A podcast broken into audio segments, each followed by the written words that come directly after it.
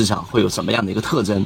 首先，底部市场没有人能准确的判断出来。有人说是技术底，技术底下面还有政策底，政策底下面还有资金底，等等等等。那么底部本身就不是一个可以通过判断得出的一个位置的。但是底部它有一个我们所说的叫做它的特征。那么底部一般情况之下会有什么样的特征呢？我们把一些我们基因线的东西拿出来抛砖引玉，给各位来做一个啊解释和一个讲解。首先，底部市场达到底部的时候，一般情况之下一定会有一个极度缩量的过程。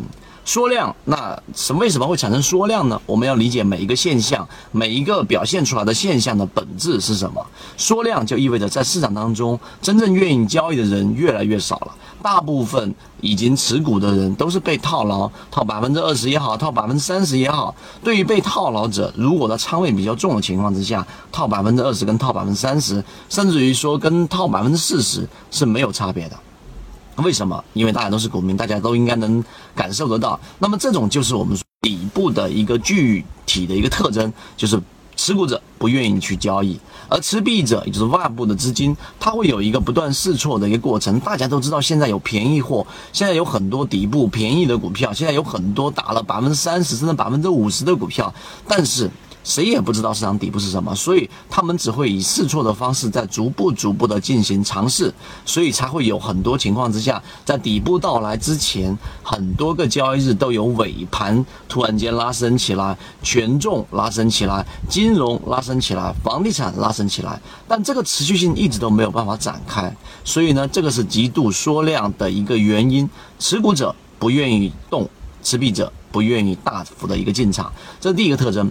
第二个特征就是炒垃圾股，所以垃圾股的炒作往往也是市场底部见底的一个特征。为什么？因为资金它本身没有办法找到更好的标的，只能通过连续的炒作垃圾股来进行操作。认为对于市场的判断和对于你的操作没有任何的帮助。你应该更加理性的去看待市场，永远是对的。那其实所以现在炒作垃圾股，就是有它一个本质的逻辑是在里面的。所以这是第二条，它会炒进炒作一些垃圾股和一些我们说的这一种连续性。跌停的这种业绩暴亏的个股，这是底部的第二个特征。底部的第三个特征就尤为的重要了。第三个特征呢，它是直接决定了市场到底有没有达到真正的底部的一个标准，一个吹响我们建仓的号角。